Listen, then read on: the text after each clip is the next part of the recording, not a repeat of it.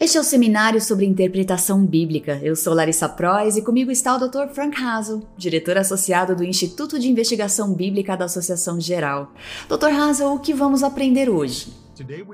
Hoje aprenderemos algo muito interessante sobre as profecias bíblicas, especialmente sobre as apocalípticas, aquelas profecias do livro de Daniel e Apocalipse que nos trazem cenários do tempo do fim e tudo o que isso implica. Neste vídeo e no capítulo do livro, você aprenderá detalhes da interpretação bíblica dessas profecias apocalípticas. Elas deveriam ser interpretadas como qualquer outra profecia na Bíblia ou há diferenças?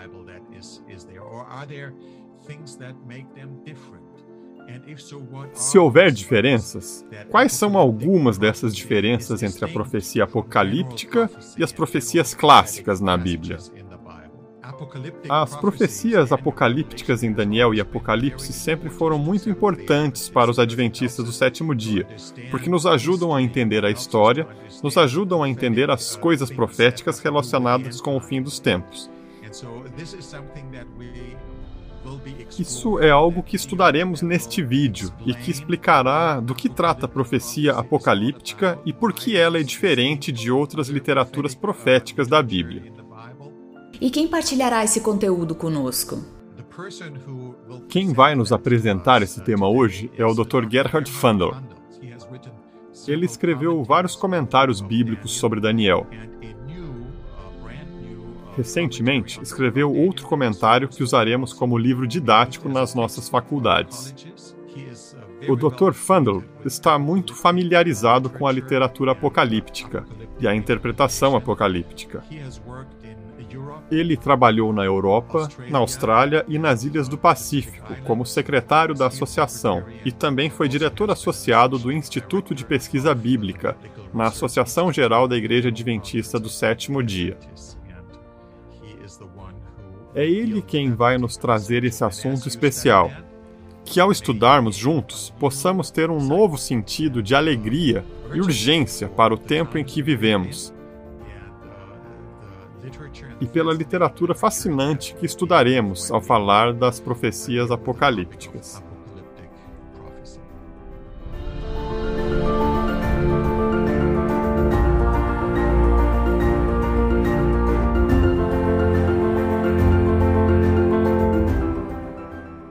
Unindo-se a nós está o Dr. Gerhard Fundel para discutir alguns princípios fundamentais para entender a profecia bíblica.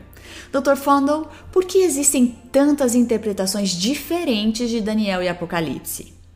Os livros de Daniel e Apocalipse contêm muitos símbolos diferentes e os estudiosos diferem amplamente na interpretação deles. Muitas escolas de interpretação foram criadas ao longo dos séculos para entender e interpretar os livros de Daniel e Apocalipse.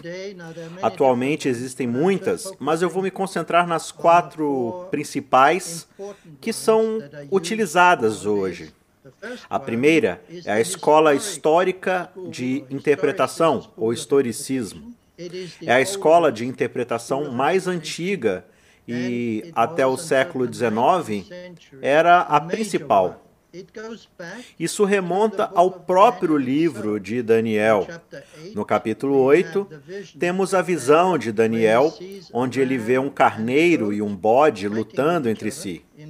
Nos versículos 20 e 21 diz: O carneiro de dois chifres que você viu representa os reis da Média e da Pérsia. O bode peludo é o rei da Grécia. E o grande chifre entre os seus olhos é o primeiro rei. O anjo interpreta o símbolo e declara que aquilo que Daniel viu tem esse significado. O carneiro representa os reis da Medo-Pérsia, o bode, os reis da Grécia. E o primeiro rei é simbolizado pelo chifre. Então esse chifre foi quebrado e quatro outros surgiram, os reinos após Alexandre, ou os reinos helenísticos, como os conhecemos.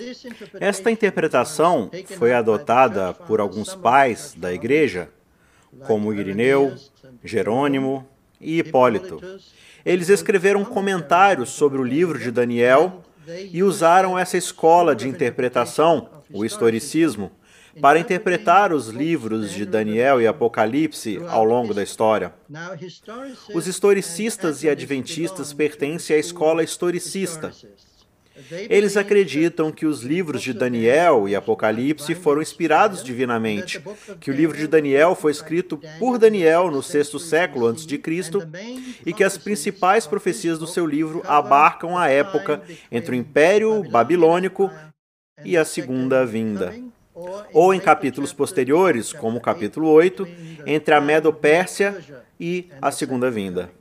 Portanto, o livro de Apocalipse foi escrito por João. Começa na época de João, no primeiro século, e vai até ao final e além do milênio, até o novo céu e a nova terra. O anticristo em ambos os livros é simbolizado em Daniel pelo chifre pequeno e em Apocalipse, capítulo 13, verso 3, pela primeira besta. Ambos simbolizam o papado.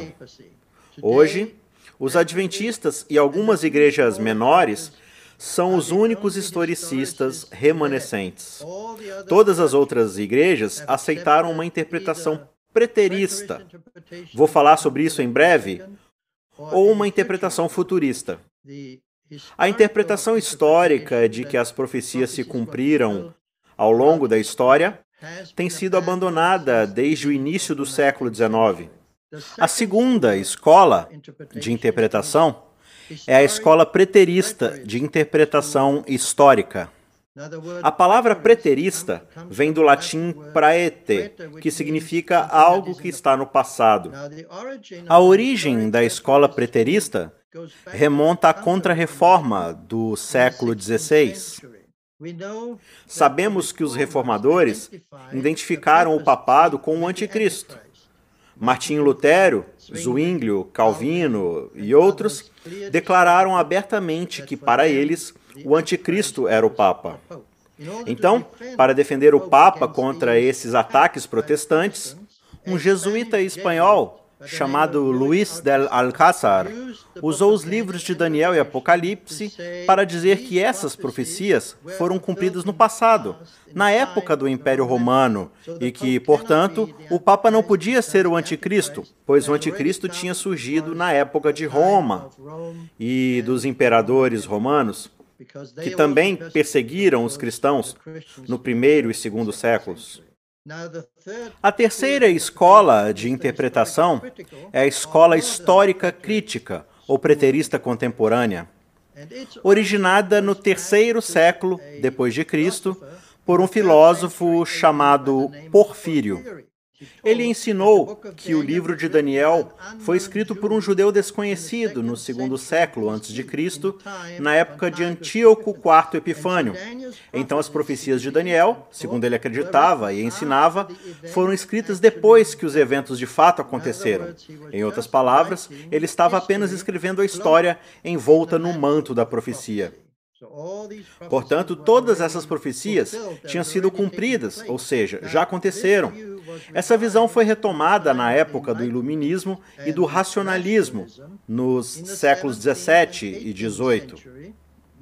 Os preteristas contemporâneos veem o livro de Daniel como um reflexo do que aconteceu na época de Antíoco IV Epifânio, no segundo século antes de Cristo. Eles relacionam tudo com Antíoco e o que aconteceu em sua vida. E ao final do capítulo 11, eles veem sua morte, porque foi então que ele foi destruído. Antíoco IV Epifânio governou entre 175 a.C. e 164 a.C. Ele tentou ampliar seu império ao invadir o Egito, mas os romanos o impediram. Assim, ao retornar do Egito após essa humilhação causada pelos romanos, ele decidiu perseguir os judeus e profanou o templo ao sacrificar um porco no altar do templo judaico. O livro de Apocalipse, segundo a visão histórico-crítica, refere-se aos acontecimentos no Império Romano. E, novamente, o anticristo é identificado nos imperadores romanos. A última das quatro escolas de interpretação é a escola futurista dispensacionalista. Sua origem também remonta à Contra-Reforma, época em que, como vimos, os reformadores atacaram o Papa, afirmando que ele era o anticristo.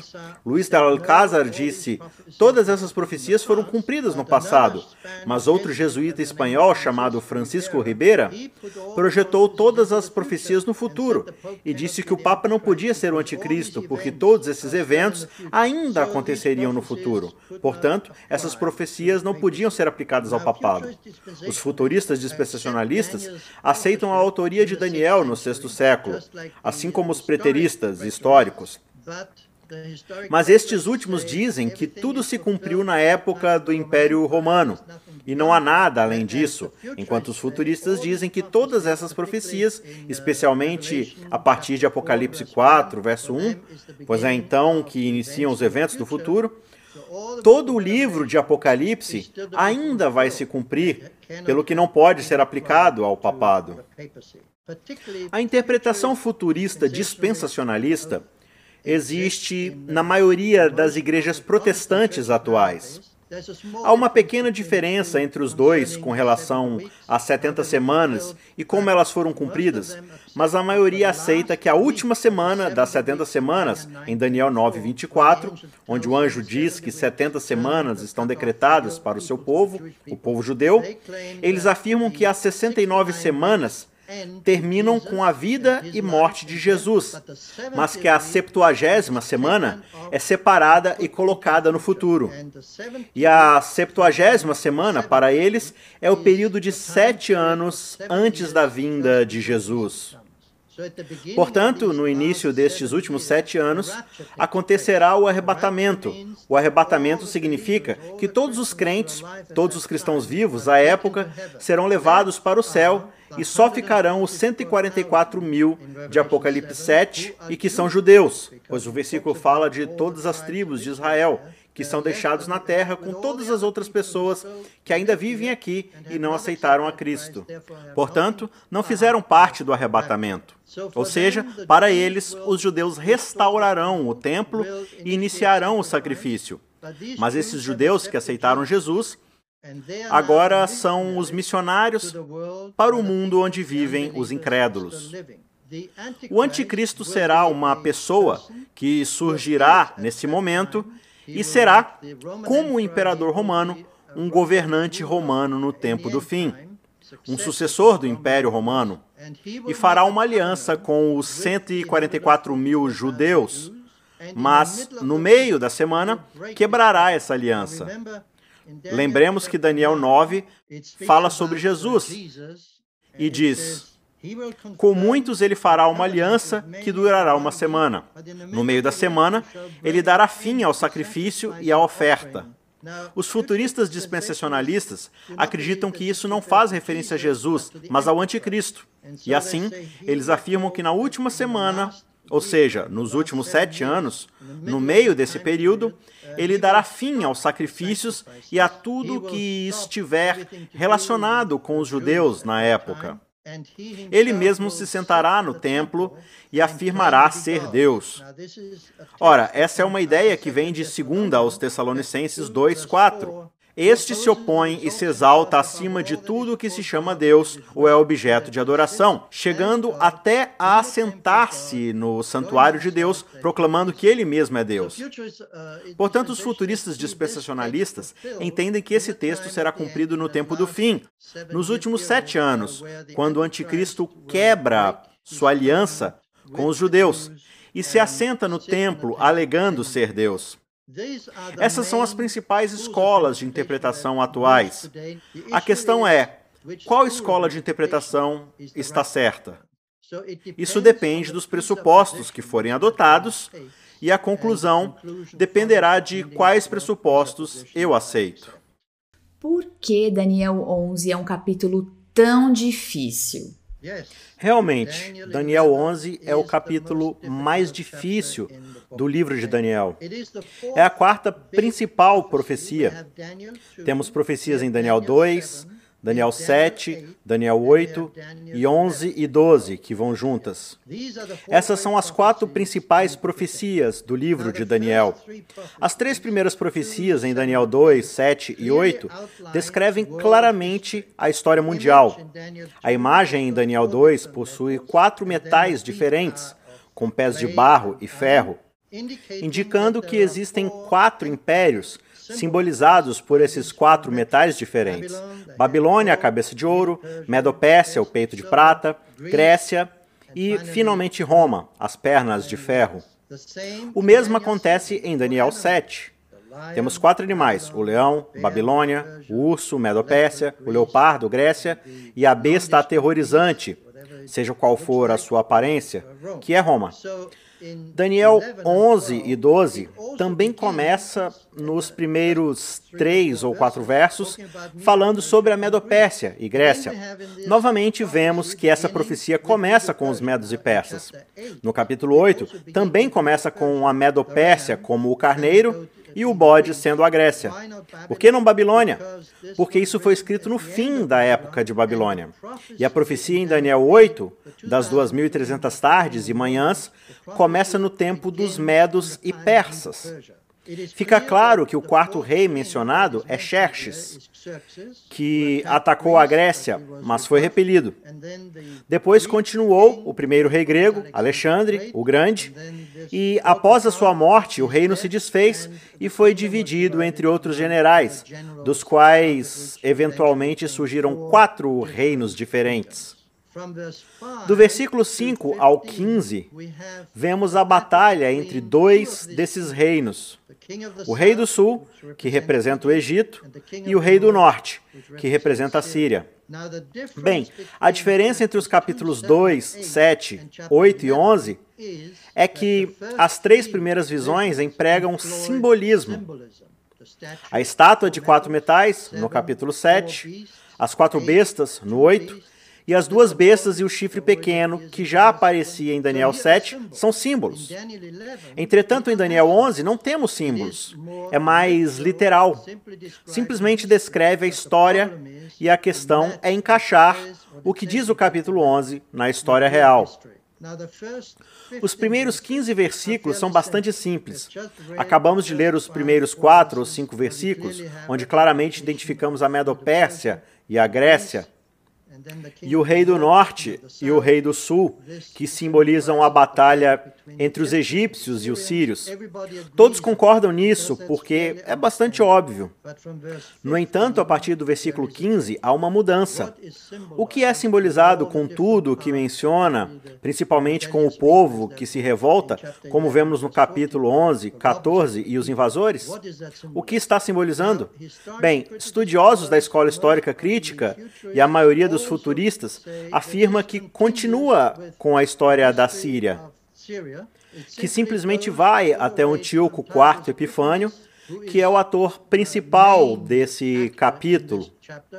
E sua história vai até o fim do versículo 45 do capítulo 11.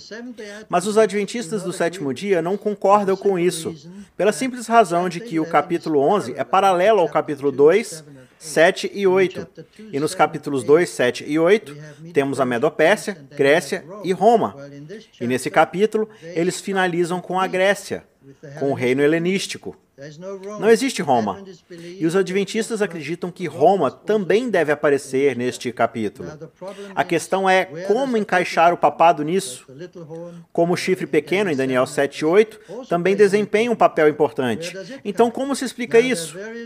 Existem várias opiniões, meia dúzia de estudiosos, cada um com um ponto de vista diferente. Mas a questão principal é onde entra Roma? Para alguns é no versículo 14, para outros no versículo 16, 21, 30 ou no versículo 31. Não há um consenso entre os estudiosos adventistas no que diz respeito a esse capítulo. Portanto, eu não acredito que isso possa ser resolvido facilmente e prefiro me concentrar no que está claro no texto e no que podemos explicar ao comparar Escritura com Escritura. Eu acredito que há cinco pontos diferentes que estão claros neste capítulo. E, claro, o primeiro ponto começa no início do capítulo, como mencionamos, com o império da Medo-Pérsia e os reis da Grécia.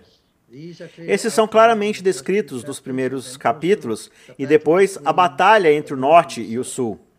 O segundo evento, claramente identificável, é a morte de Jesus. A morte de Jesus aparece em Daniel 11, 22. Então, um exército avassalador será arrasado diante dele. Tanto o exército como um príncipe da aliança serão destruídos. A menção do príncipe da aliança que foi destruído claramente identifica Jesus, porque a expressão utilizada para príncipe é a palavra hebraica Nagid. E a palavra Nagid só aparece em mais um texto no livro de Daniel, no capítulo 9, 25 e 26, onde diz: Saiba e entenda que a partir da promulgação do decreto que manda restaurar e reconstruir Jerusalém, até que o ungido, o príncipe, o líder Nagid, venha, haverá sete semanas e sessenta e duas semanas. Ela será reconstruída com ruas e muros, mas em tempos difíceis. Depois das sessenta e duas semanas, o ungido será morto e já não haverá lugar para ele. Novamente Nagid. Essa é uma identificação para o Messias, para Jesus que está sendo morto. Portanto, esse é o segundo evento claramente identificável na história do capítulo 11, em que o príncipe é destruído. Sabemos pela história que ele foi morto pelos romanos. Portanto, os romanos devem aparecer nesse texto, ou logo antes dele, para que a morte de Jesus apareça no texto. O terceiro evento, que pode ser interpretado ao comparar a Escritura com a Escritura, é: E tirarão o contínuo sacrifício, estabelecendo a abominação desoladora em Daniel 11, 31. Essas duas expressões, abominação desoladora e tirarão o sacrifício contínuo, aparecem não apenas no capítulo 11, versículo 31, quando diz: E sairão a ele uns braços que profanarão o santuário e a fortaleza e tirarão o contínuo sacrifício, estabelecendo a abominação desoladora. Mas também no capítulo 8, 11. Ele, esse é o chifre pequeno, cremos que este é o papado, tanto cresceu que chegou a desafiar o príncipe do exército, suprimiu o sacrifício diário oferecido ao príncipe e o local do santuário foi destruído. Portanto, aqui vemos novamente a expressão suprimir o sacrifício diário, que se refere ao ministério de Jesus Cristo no céu, o ministério de intercessão que foi substituído pelo papado por meio do sacerdócio aqui na terra. As pessoas não precisam orar a Jesus porque vão ao sacerdote e oram a Maria, mas o sacerdote não pode perdoar seus pecados. Nós sabemos que apenas Deus pode perdoar pecados, e é por isso que o ministério de Jesus no céu é tão importante para nós, porque é Ele quem perdoa nossos pecados. Mas isso foi removido da mente das pessoas, da igreja terrestre, especialmente na igreja católica romana porque ela acredita que ao se confessar ao sacerdote, os pecados das pessoas são perdoados. E o sacrilégio terrível faz referência aos falsos ensinos da igreja. Portanto, esse é o terceiro evento, ou terceiro ponto, cujo significado podemos explicar claramente. A quarta expressão que fornece um marcador cronológico na história é a expressão no tempo do fim, no versículo 40. Essa frase é encontrada cinco vezes no livro de Daniel Aparece em Daniel 8, 17 e novamente no capítulo 11, 35 e 40. E em Daniel 12, verso 4. É interessante que esse período, o tempo do fim, termina com a ressurreição, em Daniel 12, 2. Portanto, esse tempo do fim é o período que precede a ressurreição. E o quinto e último ponto, facilmente compreendido, é a própria ressurreição. Sabemos pelo Novo Testamento que a ressurreição é um evento relacionado com a segunda vinda. Portanto, este é o quinto ponto. O texto em Daniel 12, 2 diz que multidões que dormem no pó da terra acordarão, uns para a vida eterna, outros para a vergonha para o desprezo eterno.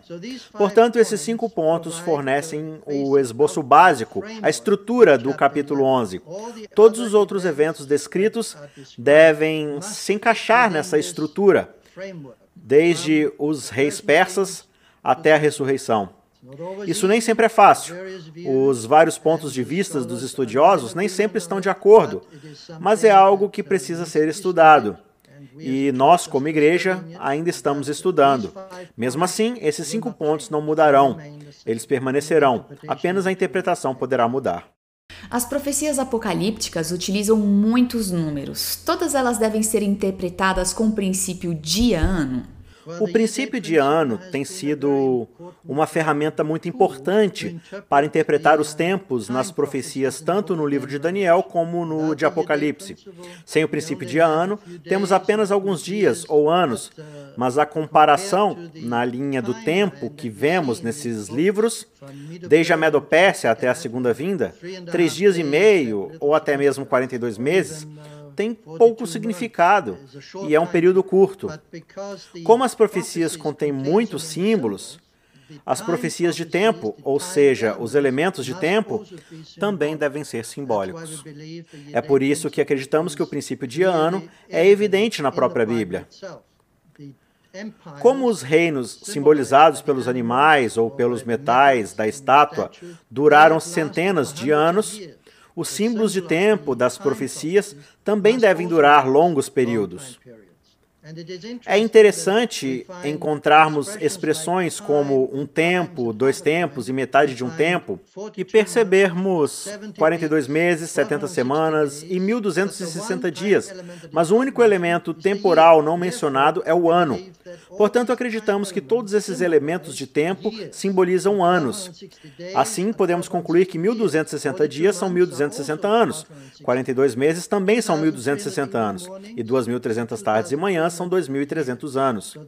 Então, o elemento tempo, com a ajuda do princípio de ano, deixa claro que essas profecias se estendem por longos períodos.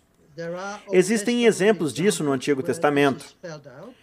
Em Números 14, 34, vemos a Deus falando aos israelitas depois que eles se recusaram a entrar em Canaã e diz: Cada ano corresponderá a cada um dos 40 dias em que vocês observaram a terra. Esse era o tempo em que os espias observaram a terra. Durante 40 anos vocês sofrerão a consequência dos seus pecados e experimentarão a minha rejeição. Portanto, aqui Deus explica que um dia é um ano. Da mesma forma, em Ezequiel capítulo 4, verso 6, Deus diz ao profeta: Terminado esse prazo, deite-se sobre o seu lado direito e carregue a iniquidade da nação de Judá durante 40 dias, tempo que eu determinei para você, um dia para cada ano. Ou seja, aqui temos dois exemplos do princípio de ano. Mas devemos lembrar que os livros de Números e Ezequiel não são profecias apocalípticas, mas profecias clássicas. Então, Deus explicou que um ano corresponderá a um dia. Na profecia apocalíptica do livro de Daniel e Apocalipse, isso não é explicado, mas é um princípio subjacente. Entende-se que faz referência a anos. A pergunta é: isso se aplica sempre? A resposta é não. Em Daniel 4, 23, vemos o julgamento de Deus sobre Nabucodonosor que diz: E viverá com os animais selvagens até que se passem sete tempos. Esses sete anos, nos quais Nabucodonosor ficou louco, não deveriam ser interpretados com o princípio de ano, porque Daniel 4 é um capítulo histórico e não apocalíptico. Então, em Daniel, temos na primeira metade seis capítulos, e todos, com exceção do capítulo 2, são capítulos históricos, que contam a história de Daniel e de seus amigos, até o capítulo 6, onde Daniel está na cova dos leões. Esses são capítulos históricos, com exceção do capítulo 2, onde vemos a estátua, que é parte de uma visão dada a Nabucodonosor, que é um capítulo apocalíptico. Todos os outros capítulos são apocalípticos, do 7 ao 12, mas não o capítulo 4. E o próprio texto nos diz no versículo 34, Nabucodonosor diz: Ao fim daquele período, isto é, no final dos sete anos, eu, Nabucodonosor, levantei os olhos ao céu e percebi que o meu entendimento tinha voltado. Então louvei o Altíssimo, honrei e glorifiquei aquele que vive para sempre. Então o próprio Nabucodonosor explica que depois de sete anos, o período de julgamento acabou. Ele foi curado e aceito. Logo, não usamos o princípio de ano para este capítulo. Quais são alguns princípios e recursos hermenêuticos que poderemos usar para estudar a profecia bíblica em particular? Quando estudamos os livros de Daniel e Apocalipse, precisamos começar com uma oração, como sempre fazemos ao estudar a Bíblia. Em segundo lugar, precisamos usar o princípio da Escritura interpreta a Escritura. Em outras palavras, comparamos as Escrituras. Temos feito isso até mesmo para estudar Daniel e Apocalipse, ao comparar o que Apocalipse diz e ver o que Daniel diz pois muitas vezes estes se complementam. Em terceiro lugar, precisamos prestar atenção à estrutura literária desses livros. Os capítulos proféticos de Daniel 2, 7, 8 e 11 e 12 tratam sobre o mesmo assunto. Portanto, existe um princípio de recapitulação. O capítulo 2 fornece a estrutura básica. Existem quatro reinos e o quinto é o reino de Deus a pedra. Daniel 7 também apresenta quatro reinos e finaliza com a segunda vinda.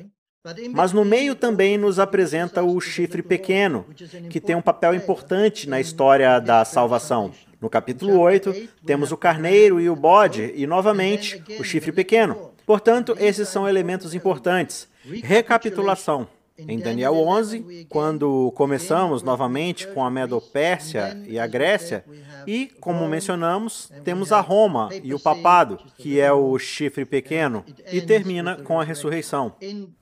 No livro de Apocalipse, também temos esse princípio de recapitulação. Vemos em Apocalipse as sete igrejas, os sete selos e as sete trombetas todas elas lidando com o mesmo período, mas dessa vez é desde o primeiro século até a segunda vinda. Portanto, esse é um princípio importante com o qual podemos comparar esses capítulos, porque todos eles falam sobre o mesmo período.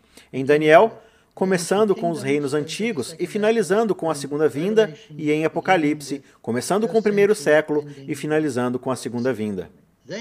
Precisamos também estudar o significado dos símbolos. Nós fizemos isso, por exemplo, em Daniel 8, quando procuramos a interpretação na passagem ou no capítulo do próprio livro, e ali encontramos a interpretação do anjo que disse que o carneiro é a Medopérsia e o bode a Grécia. Depois precisamos estudar o uso de símbolos em outras partes das Escrituras. Por exemplo, em Daniel 2, vemos o reino simbolizado pela pedra. A pedra é a segunda vinda, o reino de Deus, mas a pedra também é usada em outras passagens. Por exemplo, em Mateus, no capítulo 21, a pedra simboliza Jesus. Ele é a pedra angular e também é a pedra sobre qual devemos cair para sermos quebrados. Então, Jesus é a pedra em Mateus e também é a pedra em Daniel 2. É por isso que precisamos procurar outras passagens onde esses símbolos apareçam. Depois, precisamos analisar o contexto. Só poderemos utilizá-los se a interpretação se ajustar aos eventos históricos. Também precisamos entender as alusões e modelos do Antigo Testamento que aparecem no livro de Apocalipse. Algumas das profecias do Antigo Testamento foram cumpridas na história de Israel mas se tornaram modelos de eventos do tempo do fim. Por exemplo, a salvação dos judeus de Babilônia, o retorno à pátria. Eles foram salvos pelo rei Ciro, que decretou que eles podiam voltar para casa. Isso se tornou um modelo do que acontecerá no tempo do fim. No livro de Apocalipse, temos paralelos no Antigo Testamento, vemos literalmente Israel em Babilônia e sua libertação. E em Apocalipse 13, vemos um Israel espiritual cativo em uma Babilônia espiritual, cativo do papado. Temos um Eufrates literal no Antigo Testamento, que era o rio que corria por Babilônia, e um Eufrates espiritual em Apocalipse onde a água representa as pessoas. E o Eufrates, no Novo Testamento, em Apocalipse 16, representa o povo que apoia a Babilônia espiritual. Temos também no Antigo Testamento o ungido, que é Ciro, que liberta Israel. E em Apocalipse temos Jesus, que liberta a um Israel espiritual, da Babilônia espiritual. Portanto, há paralelos que precisamos levar em consideração ao interpretar. Então, é claro, precisamos estudar o uso dos números. Fazemos isso em Daniel 4, onde mencionamos que há um número literal, sete anos. Mas em outros capítulos os números são simbólicos. Também precisamos lembrar que nos livros de Daniel e Apocalipse o centro é Jesus. Jesus aparece no livro de Daniel repetidamente.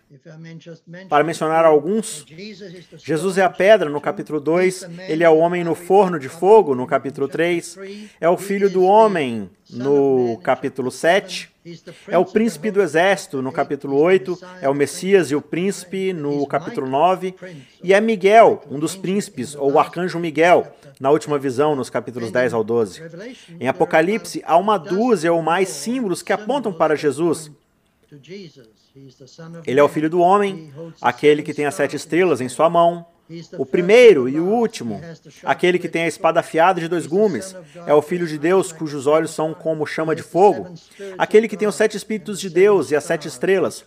O Santo e Verdadeiro, o Amém, o Cordeiro, o Filho do Homem, o Cordeiro no Monte Sião, Senhor de Senhores, Cavaleiro do Cavalo Branco. Ele é Jesus, a raiz e o descendente de Davi, em Apocalipse 22. Ou seja, há muitos lugares nos livros de Daniel e Apocalipse onde Jesus aparece. Por isso, não devemos nos esquecer de que ele é o centro de todas as profecias. O último ponto que quero mencionar é que, ao interpretar a profecia apocalíptica, não devemos interpretá-la com um jornal ao lado. Os eventos no mundo têm um significado, mas nem sempre é o que as pessoas atribuem a eles. Portanto, precisamos ter cuidado para não interpretar as coisas só porque vemos algo acontecendo no mundo e pensamos, ah, este deve ser o cumprimento deste ou daquele texto. Os adventistas são propensos a fazer isso. Lembro-me de que na Primeira Guerra Mundial, falamos sobre a República Tcheca, acreditamos que aquele era o início do Armagedon. E depois da Segunda Guerra Mundial, pensamos, sim, agora Jesus vai voltar, tudo foi destruído. Mas depois tivemos a Guerra do Golfo e depois o 11 de setembro. Eventos que as pessoas pensaram ser o início do tempo de angústia. Todos esses eventos são importantes, mas não são necessariamente o cumprimento de profecias. Ao longo da pandemia que temos agora, repetidamente me perguntaram: qual é o cumprimento? O que está sendo cumprido? Nada. É um dos eventos no tempo do fim, quando diz que as pessoas ficaram assustadas e ansiosas com o que está acontecendo. É isso que estamos experimentando, mas não há nenhum símbolo específico ligado à Bíblia. Então, ao interpretar profecias, devemos ter princípios de interpretação e devemos ter cuidado para não nos precipitar e começar a ver coisas que não são realmente relevantes nos textos bíblicos. Muito obrigada, Dr. Fundle, e muito obrigada a você por estar conosco. Até a próxima vez.